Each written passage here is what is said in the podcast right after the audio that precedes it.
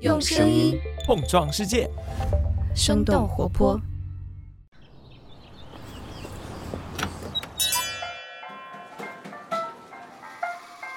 您的生动早咖啡好了，请慢用。早上好呀！今天是二零二一年的十月二十号，星期三。这里是生动早咖啡，我是来自生动活泼的梦一，几条商业科技轻解读，和你打开全新的一天。现在距离双十一还有不到一个月的时间，但是呢，你只要打开各种 app，你就会发现，着急的商家们已经开始推出各种各样的双十一抢先购、双十一预售等等促销活动了。但是呢，相比起这些商家来说，今年最着急的人应该是圣诞老人了。由于全球的供应链危机，今年的他很有可能不能准时的给人们送上圣诞礼物了。以美国为例，很多当地的消费者会发现，很多习以为常的商品越来越难买到，而且价格呢还在不断的上涨。不仅如此，就连星巴克、肯德基、麦当劳这样的快餐连锁店都面临着严峻的供应链问题。这场大规模的商品短缺和延迟危机到底有多严重？它背后的原因是什么？那今天呢，我们的节目会有些不太一样，我将会邀请对这方面做了大量研究功课的早咖啡内容研究员乔子和我一起来为大家带来相关问题的轻解读。那我们在几条商业科技动态之后，就会和你一块儿来了解。首先来关注一下国内。最近呢，有不少的网友在社交媒体上发表文章，说部分的小红书博主使用滤镜过度美化景点，去过之后呢，大失所望，买家秀和卖家秀相差过大。像这一类的帖子的数量越来越多，甚至还一度登上了热搜榜。十月十七号，小红书在他们的微信公众号上对网友吐槽说的滤镜景点的话题也进行了回应，并且道歉。小红书在他们的回应当中反思了他们对用户决策提供的多元信息不够充分。存在部分用户过度美化笔记的情况，以及社区之内避坑类的笔记展示不足，同时尝试推出景区评分榜、踩坑榜之类的产品。其实滤镜过度的情况，在国外的社交媒体上面也有发生。在二零一九年的十月，社交网站 Instagram 表示会陆续的下架一些整容手术主题的相关滤镜。下架的原因是整形主题的滤镜会对青少年的审美产生误导，让他们过度幻想自己成为滤镜之后的样子，这也会严重的危害了他们的心理健康。十月十九号的云栖大会，也就是阿里云一年一度的开发者大会上，阿里旗下半导体公司平头哥发布了一款名字叫做倚天七幺零的自研云芯片。这个芯片呢，采用五纳米工艺打造，号称是业界性能最强的 ARM 服务器芯片，性能超过业界标杆百分之二十，能效比提升百分之五十以上。阿里云智能总裁达摩院院长张建峰说：“这款芯片并不出售，主要呢是阿里云自用。但是阿里云将会继续的和英特尔、英伟达、还有 AMD、ARM 等合作伙伴保持密切的合作。阿里云一直在试图解决云计算高并发条件下的带宽瓶颈。今年的五月，阿里云就优化了自己的云操作系统飞天，使它能够同时的兼容叉八六和 ARM 等等多种芯片架构。”说完了阿里，我们也来关注一下苹果发布会公布的芯片相关消息。十月十九号，苹果开启了秋季第二场新品发布会，会上发布了全新的 M1 Pro、M1 Max 芯片，以及搭载着这些芯片的 MacBook Pro。除此以外呢，还有第三代 AirPods、Apple Music 的声控方案，以及黄橙蓝三种 HomePod Mini 新配色。M1 Pro 和 M1 Max 两款芯片呢，都是由八颗高性能核心和两颗高效率核心组成的十核中央处理器。也都采用的是五纳米工艺。新一代的芯片延续了上一代芯片 M1 高能效比的特点。M1 Pro 和 M1 Max 的 CPU 运行速度在同等功耗的水平之下，比最新款的八核 PC 笔记本电脑芯片快了一点七倍，达到它们的峰值水平性能所需的功耗却少了百分之七十。新款的 MacBook Pro 有十四点二英寸和十六点二英寸两个版本，在设计上回归物理键盘，充电装置回归了 MagSafe 磁吸接口，但是也依然可以通过 Type C 来进行供电。但目前呢，两款都不支持 Face ID 功能。在售价方面，十四寸的 MacBook Pro 是一万四千九百九十九元起步，十六寸呢是一万八千九百九十九元起步。几个月前，越南突然爆发的疫情对耐克造成了重大的影响。德尔塔变种的传播使得越南疫情再次失控，越南南部的工业区全线停工，部分的工厂呢被要求建立员工住宿设施，供员工原地居住。一些工厂关闭的员工纷纷逃出胡志明市这样的大城市，回到农村地区来躲避疫情。直到九月，新冠疫情曲线逐渐平稳，越南政府才开始通知工人返工。但是返工的政策不仅没能使生产恢复正常，反而加剧了工人离开工厂的情况。根据越南政府的统计，撤离的人数可能超过二百万。来自 CNN 的信息显示，耐克大约四分之三的鞋类产品是产自东南亚，而越南产品占鞋类总产量的百分之五十一。彭博社方面认为，面对当前全球供应链的危机，耐克可以说是无能为力。九月底，耐克已经下调了全年销售预期，目前商品库存呢也是达到了三十年来的最低纪录，大约只能够应对耐克一个月的销售需求。说完了越南的停工停产所带来的断货危机，就不得不提到我们今天要关注的一个话题，几乎覆盖所有西方国家的供应短缺。当我们筹划着今年双十一要不要剁手的时候，很多欧美的消费者可能正在担心他们的黑色星期五以及圣诞节是否能够像往常一样如期买到想要的礼物。根据彭博社十月十七号的报道，新冠疫情对全球供应链的冲击加剧，全球多个国家的港口变得更加拥堵，货物堆积。尽管距离圣诞节还有两个多月，但是很多欧美的消费者已经开始囤积商品，担心当圣诞到来的时候库存可能耗尽。那这次各国的商品短缺状况到底有多？严严重背后的原因是什么？这次的危机是一个短暂的问题，还是可能会持续更久的严重隐患呢？那我们在一条小小的早咖啡动态之后，我将会邀请对这个问题做了大量功课的早咖啡内容研究员乔子和你一起来共同了解。Hello，你好呀，我是早咖啡小组的成员贝贝。下面是一则由我为你带来的早咖啡动态：生动早咖啡的内容研究员持续招聘中。如果你对商业科技领域有着浓厚的兴趣，同时具备出色的逻辑分析和洞察力，善于文字表达，喜欢播客，欢迎你来加入我们。你可以投简历至 hr@ 生点 fm，或者在生动活泼的公众号中回复关键词“入场券”，了解更多信息。期待你的加入，来和我们一起生动活泼地解锁更多新技能吧。好的，动态播报结束，下面请继续收听我们的节目吧。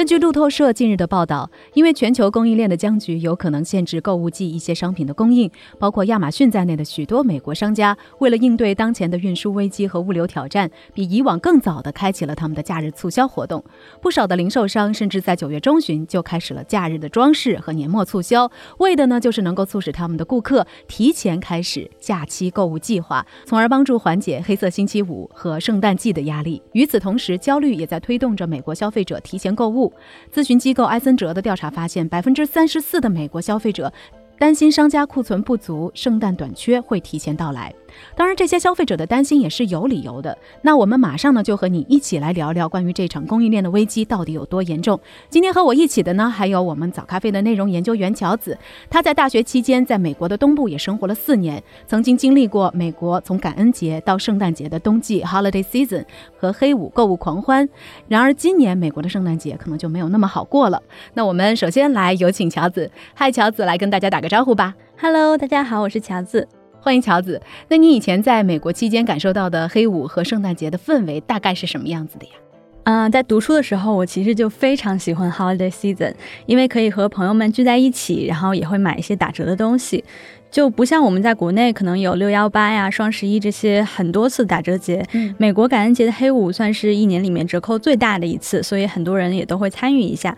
我记得有一年在黑五走过波士顿的街头，那个人真的是能赶上国内春节逛商场的那个人流了啊，那也很热闹了。感恩节过完呢，就开始会有一些圣诞节的氛围了。这个时候，一般大超市里面都会堆满了圣诞树，还有各种装饰品。虽然都没有什么实用的价值，但是看到还是会给人一种很温暖的节日的幸福感。嗯，我可以想象那个画面。嗯，不过据说今年有些商家九月份就开始来布置假日的装饰了，的确是有些着急。不过也是为了让人们可以早一点开始去买买买，然后缓解一些节日的供应压力。所以近期你有没有去了解到你国外的朋友，他们最近现在？在买东西的时候有没有遇到什么新的状况呢？最近听到在美国的我们科早的主播 Diane，他有提到说，平时买的 decaf 咖啡一直在断货。我也有听到在美国的朋友家里有婴儿的说买不到尿不湿这些婴儿用品，以及正在搬家的朋友买不到一些想要的家具，大家也都在关心着供应链短缺这件事情，会担心这个事会不会影响到节日期间购买礼物啊或者装饰品这些。嗯，当然也看到一些媒体的报道反映现在的物品短缺的情况，比如说在美国，从宜家床垫到 Tequila 都有受到供应链短缺的这个影响。另外，不少商品因为货源紧缺而导致物价上涨，比如百事可乐就因为饮料瓶短缺发出涨价预警。嗯，其实可以预想得到啊，就是东西不好买以及物价上涨，肯定是当地消费者可以直接感受得到的。嗯，那从你那边所了解到的情况来看，在这一系列现象的背后，还有些什么样比较严峻的问题？比如说，现在全球的港口情况是什么样子的？那目前全球多国的港口都有一个非常拥堵的状况，货物都堆积在港口，这些货物无法准时运到，就可能毁了即将到来的这个圣诞假日经济，进而侵蚀企业利润，推高消费品价格。这次供应链大混乱已经发展到美国最大的港口已经没有地方可以放东西了。这个看起来暂时的交通堵塞根本就没有任何疏通的迹象。那有美联社的数据显示，目前仅在洛杉矶和长滩两大港口停靠的船只总数已经超过了六十艘，另有八十多艘还在港口外等待靠岸。而一艘等待入港的船可以容纳多达五百五十万台电视机，或者三千三百六十万双运动鞋。而目前来看，洛杉矶港货轮的平均停泊时间已经延长至十一天以上，这已经创下了最高的纪录。我可以想象这些电视机和这些运动鞋的 买家到底是一种怎样的等待心情啊？那我们也想了解一下供应链的中断对于商家那边会有些什么样的影响吗？对于很多商家来说，原材料缺货肯定是一个很大的问题。比如在美国，肯德基就出现了无鸡可炸的一个情况。CNBC 报道呢，美国肯德基因无骨鸡肉供应不足，不得不决定暂时取消该产品的广告宣传。韩国一些专门销售越南米粉的餐厅还一度没有食材可以用。对于很多准备在节日期间大赚一笔的这些零售商来说，他们面临的风险就是在大家准备好钱包购买玩具、服装或者圣诞礼物时，这些商品根本无法准时抵达货架，或者说仅存的库存商品会瞬间就大量脱销。嗯，这是一个现在的情况。那我们就想了解一下，从你所分析的资料来看，导致这一次大范围的供应短缺，然后商品短缺的危机背后有哪些原因呢？那首先，第一个原因就是新冠疫情，它深刻的在影响着和改变着人们的消费习惯，从而导致商品消费的激增。受疫情的影响，人们不再像往常那样可以去旅行，所以他们的消费模式也发生了变化。根据 NBC 的分析显示，美国经济长期以来一直是以服务业为导向，但是自从疫情爆发以来呢，拥有更多居家时间的美国人重新发现了买买买的乐趣，把大量的钱都花在了购买游戏机、健身自行车上，他们厨房家电的销量也跟着大幅度的增加，就去多做。家务和一些运动，对。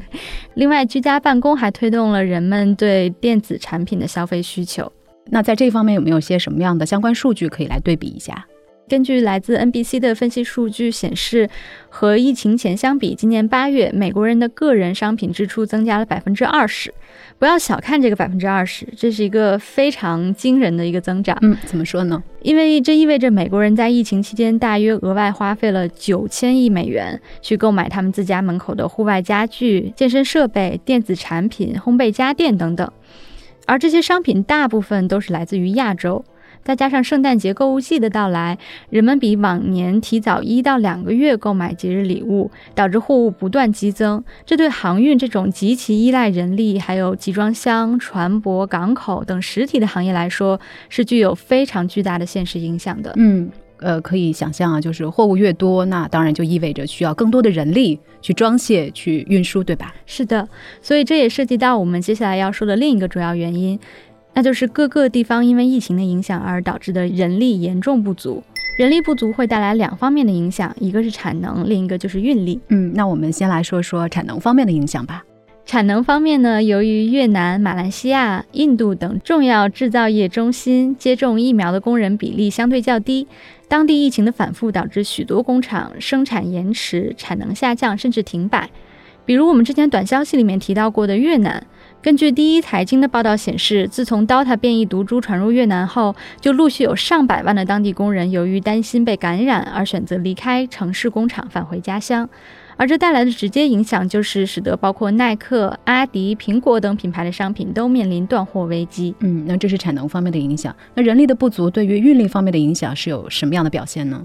运力方面的影响也是巨大的。根据《纽约时报》的分析显示，过去十八个月来，北美市场对亚洲货物的订单激增，由此所带来的对海运的需求已经超过了亚洲的可用集装箱数量，导致集装箱在亚洲短缺，但是在美国呢却堆积如山，甚至有不少集装箱已经被货主留在港口超过了一个月的时间。通常情况下应该是什么样的一个运输速度呢？那通常情况下，这些船靠岸卸货时是完全不需要去等待的。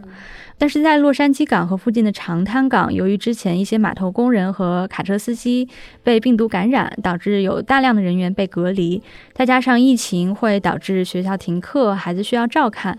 但是呢，孩子托管的费用又很昂贵，外加上有各种补助啊，各方面的这些原因。让人们不能或者就是不愿意短时间内回到原来的工作岗位。一份来自美国劳工部的最新数据显示，整个八月有四百三十万美国人辞职，这是美国劳工部在两千年开始追踪这一数据以来的最高纪录。所以，由于卡车司机和工人都出现短缺，码头的卸货速度变慢，运输能力下降，所以才造成了严重的延误。嗯，所以就是说，一边是消费激增，然后一边呢又是由于人力短缺造成产能还有运力的不足。那除此之外，你那边的观察还有些什么其他的可能导致的原因吗？还有一些其他的原因，包括基础设施的容量以及极端天气的影响等等。比如美国航运和货运等基础设施，其实都是几十年前建造的，而现在的美国进出口已经远远超过当时的水平。有来自白宫的官员说，无论在短期内做什么，最终都会面临港口、货运、铁路、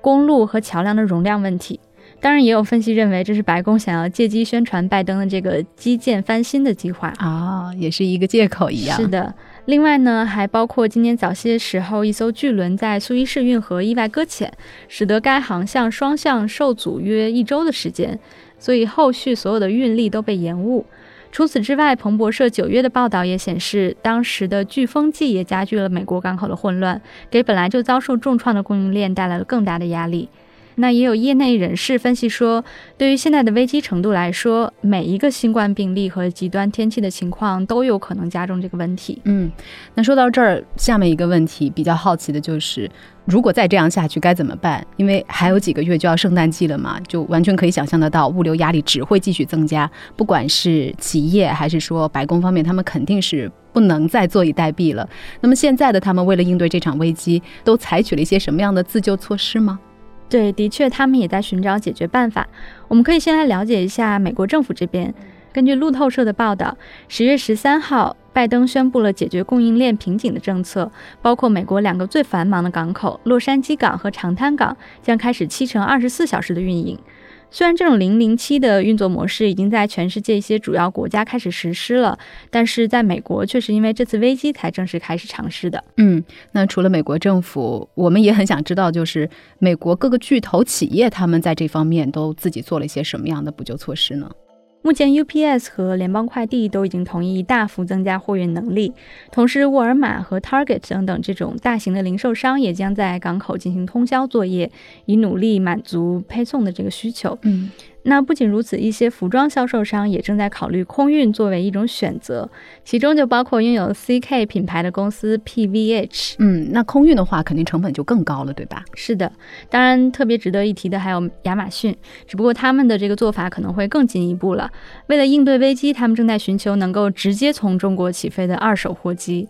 那来自彭博的报道显示呢，目前亚马逊正在准备购买十架改造成货机的空客 A330 和数架波音777，，这些飞机比亚马逊现有的货机在单体容量上会多出百分之二十五。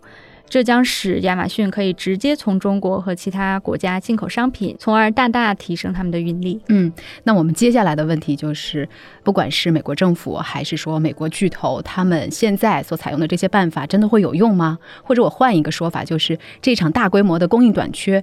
什么时候能结束呢？对于这场供应链短缺到底什么时候能结束，其实各方都有不同的看法。最乐观的一种看法就是说，现在这个混乱的状况其实已经开始逐步恢复了。比如富瑞金融集团的分析师就认为，我们可能已经见证了最糟糕的情况，十月的这个状况可能就是这场危机的高峰期。那到了明年下半年，全球供应链将出现显著的改善。摩根大通的 CEO 戴蒙也认为，供应链的堵塞会很快的消失，整个市场系统也会慢慢进行调整。嗯，那有没有和这些观点不太一样的一些意见和分析呢？其实我了解到，其他的一些分析都没有那么乐观。那许多学者认为，现在的情况并不会在明年之前有好转，供应链的产能可能很难在短期就会有一个很显著的变化。嗯，一些媒体报道也指出。最近白宫的努力很有可能收效甚微，为什么？他们有没有说明原因呢？举个例子来说吧，计划七天二十四小时运营的长滩港，可能需要数周或者数月才能在所有的码头实现全天候的服务。那即便如此，在找不到足够工人的情况下，就算二十四小时连轴运营，也很难及时把货物准时的运出去。穆迪分析的专家还指出，在情况有所好转之前，还会有比现在更糟糕的状况发生。在未来，就像《纽约客》文章所说的，随着极端天气越来越多，我们其实应该做好类似的供应链混乱还会再次出现的这个心理准备。嗯，那当然呢，今天西方国家所遭遇的这一场大混乱，对于一些寻求出海的中国企业来说，或许未必是一件坏事。不少公司现在在其中也看到了一些机会。的确啊，关于国内出海企业在这场全球供应大危机当中的机遇和挑战的话，在之后我们的科技早知道还有商业外将的节目当中，都会和大家来详细的探讨。如果感兴趣的话呢，大家可以来持续关注。当然，在这儿我们也是非常感谢早咖啡的研究员乔子今天给我们带来的分享。非常开心，今天可以和梦一一起为大家带来清解读。嗯，那聊到这儿呢，也想问问各位，你的双十一打算买些什么东西呢？以前有没有遇到过东西不好买，或者说要等待很长时间才能够拿到的经历呢？不妨在我们的评论区和我们一块儿来聊聊。另外，我们的节目最后也想要提醒一下各位，新一期的声东击西明天就要上线了。那这期节目请来的是复旦大学生命科学学院研究员、博士生导师王放，会和大家一起聊聊关于野生动物生态保护的相关话题。感兴趣的话，明天千万不要错过这期节目。那以上呢就是我们的生动早咖啡，我们周五上午再见啦，拜拜。这就是今天为你准备的生动早咖啡，希望能给你带来一整天的能量。如果你喜欢我们的节目，请记得在各大平台给我们五星或者是好评，也欢迎你分享给更多的朋友，这会对我们非常有帮助。同时，你也可以在公众号和微博搜索“生动活泼”，声是声音的声。这样就可以了解更多与我们节目相关的信息啦！生动早咖啡，期待与你下次再见。